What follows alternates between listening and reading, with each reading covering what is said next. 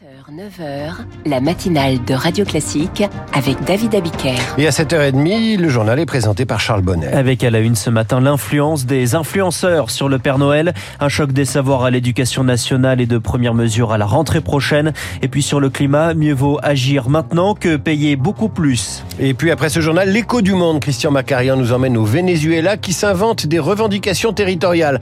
En période de crise économique, c'est la ruée vers l'or. Ce sera le journal imprévisible de Marc Bourreau. Et puis à 8h10, le livret A doit-il financer le réarmement de la France? Débat au Parlement et décryptage de Sharon Vachebrod en terrain miné ça s'approche, il faut penser à écrire sa liste au Père Noël. Et les enfants, pour trouver de l'inspiration, avaient d'un côté les prospectus des enseignes de jouets, les discussions dans la cour de récré. Désormais, il faut aussi compter sur les influenceurs sur Internet, Instagram, YouTube, TikTok. C'est là que les envies des plus jeunes se construisent au palier. Bonjour à tous, c'est Gavin. Et Lily. Sur leur chaîne YouTube, à plus d'un million d'abonnés, deux adolescents détaillent face caméra une liste de cadeaux. Et les amis, vous avez aussi le Cluedo Conspiration qui Ah est incroyable. On l'a testé avec Il est Lily, il est juste. Ils ciblent des jeunes comme Noah, 10 ans, qui accompagne sa mère dans un magasin parisien avec une demande précise. Je fais un watersoft. C'est un pistolet à billes. Et ça, tu as vu ça où? C'est sur YouTube. C'était des influenceurs. Tu as été influencé, voilà. Vous saviez ça, madame? Pas du tout, je l'apprends. Quand une vidéo devient virale, la demande explose jusqu'à la rupture de stock. Une loutre en peluche s'est ainsi vendue en plusieurs dizaines de milliers d'exemplaires. Franck Maté, porte-parole de Jouet Club. Il y a eu un phénomène où sur TikTok, euh, tout le monde euh, s'est mis à vouloir retrouver le produit et en 10 jours, le stock de l'ensemble des magasins a été écoulé. Tous les jouets qu'on vend en ce moment ont été achetés il y a 6-8 mois. Donc euh, on sait que parfois on peut ne pas avoir estimé suffisamment le potentiel du jouet. Mais là c'est différent parce que c'est comme euh, une traînée de poudre. Les enseignes profitent aussi de ces phénomènes. Elles scrutent les réseaux et nouent des partenariats avec des influenceurs, notamment pour tester la popularité de certains produits. Mais pour avoir des cadeaux, encore faut-il bien travailler à l'école. Les résultats PISA publiés hier montrent une baisse de niveau en mathématiques à l'échelle mondiale, mais encore plus marquée en France. En réaction, Gabriel Attal présente une série de mesures pour que l'école, pour que l'école fasse mieux travailler les élèves. Et ça commence dès la maternelle avec une révision des programmes et des manuels jusqu'en CE2 dès la rentrée prochaine. Valérie Barthez est la directrice de l'association Les Éditeurs Scolaires. Pour qu'un manuel soit entre les mains des élèves en septembre, il faut que les éditeurs aient terminé la conception du manuel au plus tard en mars. Donc ça veut dire qu'ils aient évidemment commencé à travailler bien en amont sur le contenu du manuel et que donc le programme soit connu bien en amont. Puisque ensuite, il faut prévoir la période de l'envoi des spécimens aux enseignants, puis ensuite sont lancées du coup les commandes, les impressions dans le courant de l'été, puis les livraisons dans les établissements pour la rentrée en septembre. Pour une, mise en application à la rentrée 2024, on est déjà dans des délais très courts. Valérie Barthez avec Lucie Dupré. Soir, des groupes de niveau seront également créés au collège. Pour passer en seconde, le brevet sera obligatoire. Et désormais, sur le redoublement, les enseignants auront le dernier mot. Et on y revient dans l'édito de Guillaume Tabar à 8h15. L'assaillant du quartier de la Tour Eiffel présenté à un juge antiterroriste aujourd'hui en vue d'une éventuelle mise en examen en garde à vue. Il avait euh, dit avoir fait ce geste en réaction à la persécution des musulmans dans le monde. À Gaza, c'est un scénario infernal que redoutent les Nations Unies qui alerte sur le sort des civils confinés dans un espace de plus en plus réduit, à savoir le sud de cette enclave, dans la zone où Israël leur a demandé de se réfugier. On compte quasiment 2 millions de personnes déplacées par cette guerre. L'armée israélienne encercle désormais Khan Younes dans le sud. C'est là que se trouve Shaima, jointe par Lauriane Tout le monde.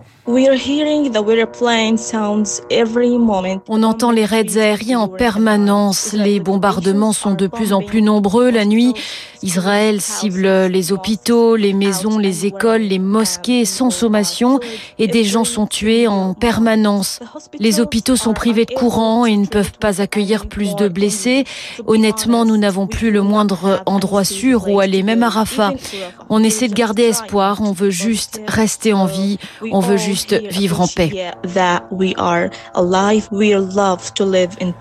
Un témoignage recueilli par Lauriane Toulmont. Il devait parler devant le Congrès américain. Volodymyr Zelensky a finalement annulé ce discours prévu à distance au dernier moment. Euh, Pour le moment, sans explication, il doit parler aujourd'hui aux dirigeants du G7 lors d'une téléconférence. À 7h35, vous écoutez Radio Classique. 2023 sera l'année la plus chaude jamais enregistrée. Selon les chiffres de l'Observatoire européen Copernicus, il a fait cette année 1 degré 46 de plus que la moyenne entre 1850 et 1900. Le mois de novembre est qualifié d'extraordinairement chaud. C'est bien la preuve qu'agir tout de suite évitera de subir plus tard un rapport de l'ADEME, l'agence de l'environnement de l'État, publie un rapport dévoilé par les échos aujourd'hui sur le coût de l'inaction climatique. Chloé Sénard, un coût supérieur aux investissements. Les experts partent, de l'hypothèse d'un réchauffement climatique mondial de plus de 3 degrés et demi par rapport à l'ère pré-industrielle et le coût serait de 10 points de PIB, c'est-à-dire 260 milliards d'euros tous les ans. Un chiffre à mettre en comparaison avec l'estimation des dépenses à l'horizon 2030 pour assurer la décarbonation de notre économie. 66 milliards d'euros par an selon le rapport des économistes Pisiani, Ferry, Mafouz. La baisse des rendements agricoles représenterait 3 points de PIB en moins et la montée des eaux un demi-point. Et cette évaluation est probablement sous-estimée. Les chercheurs n'ont par exemple pas pris en compte le coût économique de la perte de la biodiversité ou encore l'impact des canicules ou des inondations. Si la France attendait 7 ans pour agir contre l'augmentation des températures, ça entraînerait aussi des conséquences sur la croissance économique. Un point et demi en moins sur le PIB de 2030. D'ici à janvier 2024, le ministre de la Transition écologique, Christophe Béchu, doit présenter un plan d'adaptation. Chloé Sénard, illustration de ce retard, ce chiffre de près de 300 000 logements sociaux qui sont des passoires thermiques, selon une étude de l'Agence nationale qui les contrôle. C'est 6% du parc social qui sera soumis lui aussi aux interdictions de logements classés G en 2025 et F trois ans après. C'était attendu. Le niveau de grippe aviaire est désormais relevé à son niveau maximal, ce qui implique le confinement d'élevage de volailles. Et ce, malgré la campagne de vaccination lancée cet été, ce qui a été le cas hein, chez David Labbé, éleveur dans le Morbihan où des foyers sont signalés. Les oiseaux migrateurs, ben, ils vont d'un pays à l'autre et puis ben, on est sur leur passage. Quoi. Même si on vaccine, euh, on voit bien qu'on n'est pas à l'abri. Il y a une certaine lassitude parce que on est dans une filière qui est dure avec des revenus faibles. On a l'électricité notamment qui a flambé. Donc on a déjà une perte de à peu près 25%. Tout dépend si on a un lot en cours et si on a engendré des frais, l'aliment, le poussin, l'eau, euh, le gaz. Et puis bah ensuite, euh, si on reste six mois vide parce que la zone est, infectée, le temps de nettoyer la zone, bah, ça fait six mois de production euh, sans rien quoi. Et certains éleveurs n'ont que de la volaille pour vivre. C'est abominable. Une propos recueilli par Rémi Pister et puis le match entre Marseille et Lyon se joue ce soir au Vélodrome. Match de football sous haute surveillance reprogrammé après l'attaque du quart des joueurs de l'OL le 29 novembre dernier et la blessure à l'œil de l'entraîneur Fabio Grosso. Merci Charles, on vous retrouve à 8h30 pour le rappel des titres. Prochain journal à 8h. À suivre l'écho du monde et le Venezuela qui se verrait bien annexer un tout petit petit petit pays, le Guyana. Radio Classique 7h37.